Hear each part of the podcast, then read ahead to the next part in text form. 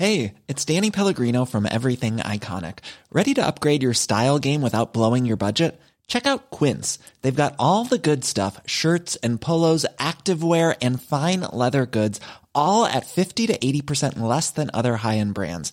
And the best part? They're all about safe, ethical, and responsible manufacturing. Get that luxury vibe without the luxury price tag. Hit up quince.com slash upgrade for free shipping and 365 day returns on your next order. That's quince.com slash upgrade.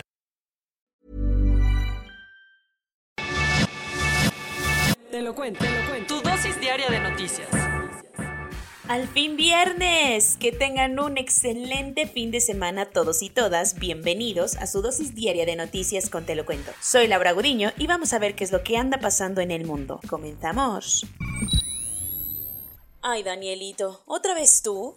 El dictador de Nicaragua, Daniel Ortega, aplicó la vieja confiable y mandó arrestar al presidente de la Confederación Patronal del país. Parece que a Daniel Ortega y a su esposa Rosario Murillo, que se desempeña como vicepresidente de Nicaragua, ya se les está haciendo costumbre mandar encarcelar a todos los que piensan distinto. En los últimos meses, el régimen nicaragüense ha arrestado a siete aspirantes a la presidencia y ayer por la mañana los policías del gobierno de Ortega detuvieron con violencia a Michael Healy, el presidente del Consejo Superior de la empresa privada. La dictadura lo acusa de lavado de dinero y traición a la patria, por lo que fue citado en la fiscalía. Fue a la salida de esta audiencia cuando la policía lo arrestó mientras otro grupo cateaba su casa en Managua.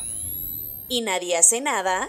Muchos países del continente están preocupadísimos por la situación en Nicaragua, así que el miércoles aprobaron una resolución en la Organización de Estados Americanos para exigir a Ortega que libere a todos los presos políticos. Aunque la resolución fue votada a favor por 26 de los 34 miembros de la OEA, países como México, Argentina y Bolivia se abstuvieron de votar.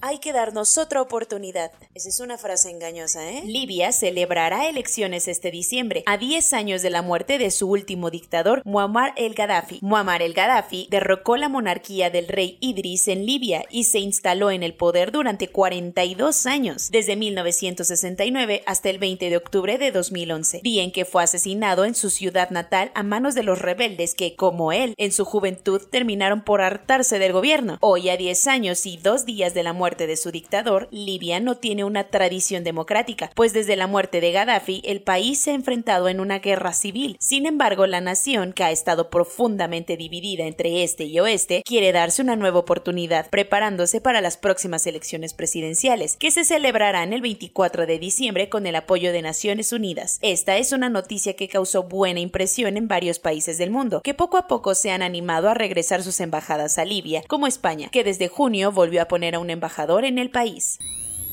Cuentos cortos.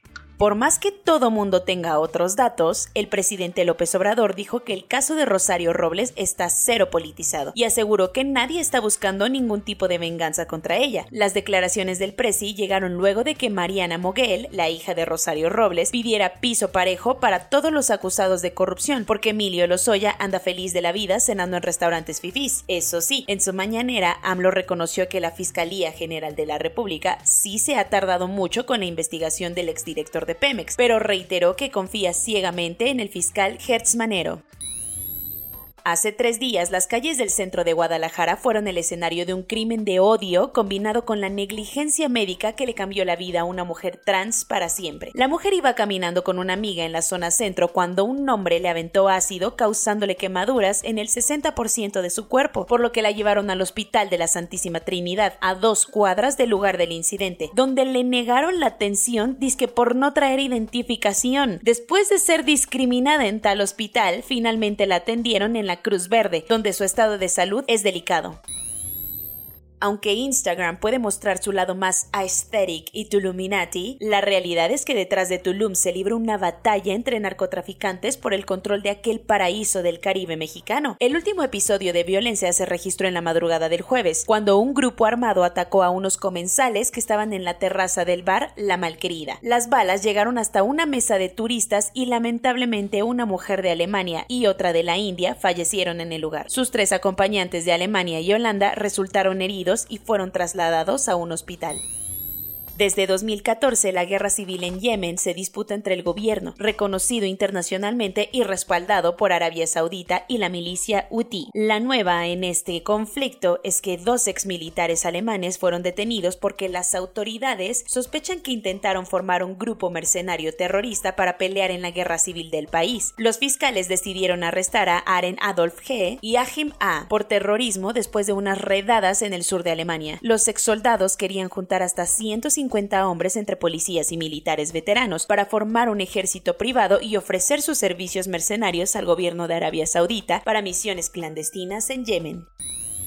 Como Donald Trump todavía no supera que le cancelaran su cuenta de Twitter, ahora dijo que va a lanzar una nueva plataforma digital llamada Truth Social. Las redes sociales fueron clave en la campaña presidencial de Trump en el 2016 y como recordarás durante su presidencia se convirtieron en su medio de comunicación favorito, hasta que Twitter y Facebook lo vetaron por el ataque al Capitolio en Washington. El ex POTUS declaró que su red social resistirá la tiranía del Big Tech, a quien acusa de censurar y silenciar voces en los Estados Unidos. Poco sorprende viniendo del hombre que viralizó el término fake news. Najin y Fatu son madre e hija y también son los últimos dos rinocerontes blancos del norte que le quedan al mundo. Las dos gotas restantes de esperanza para preservar a esta majestuosa especie están depositadas en un programa de reproducción que incorpora tecnología de células madre e implantación de embriones desarrollados artificialmente en otra especie de rinoceronte más abundante en Kenia. Sin embargo, Najin, de 32 años, fue retirada del programa por su avanzada edad, lo cual sitúa a Fatu como la última en su especie con posibilidad de dejar descendencia en el planeta. Siempre he dicho que los humanos somos la peor plaga. Corona News. En México, el número total de vacunas puestas es de 113.471.215. El número de personas vacunadas con esquema completo es de 52.117.827. Esto representa el 58.24% de la población mayor a los 18 años.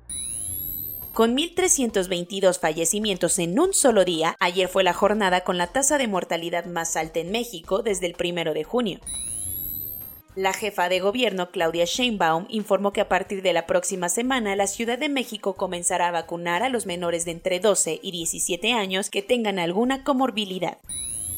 Luego de que López Obrador le mandara una carta a la Organización Mundial de la Salud para pedirle que se apuren a probar el resto de las vacunas, ayer el director de la OMS, Tedros Adhanom, le contestó que si está tan preocupado, mande a sus propios expertos para que supervisen cómo trabaja el organismo. ¡Boom! Los habitantes de Soledad Atzompa, en Veracruz, derribaron un dron por creer que estaba esparciendo el virus del COVID-19. ¡Ay, México mágico! ¿Ya estabas cantando Victoria? Las autoridades del Reino Unido están analizando a la Delta Plus, una posible mutación de la variante Delta que podría ser la responsable del aumento de contagios en el país. Por primera vez desde que empezó la pandemia, Nueva Zelanda registró más de 100 nuevos contagios en un solo día. Un reporte publicado por una coalición de organizaciones civiles demostró que solo el 14% de las dosis de vacunas prometidas a los países más pobres han sido repartidas. Luego de registrar 18 muertes el miércoles, Singapur decidió extender un mes más las restricciones impuestas. Soy Laura Gudiño y esa fue su dosis diaria de noticias. Diviértanse, cuídense más, nos vemos el lunes.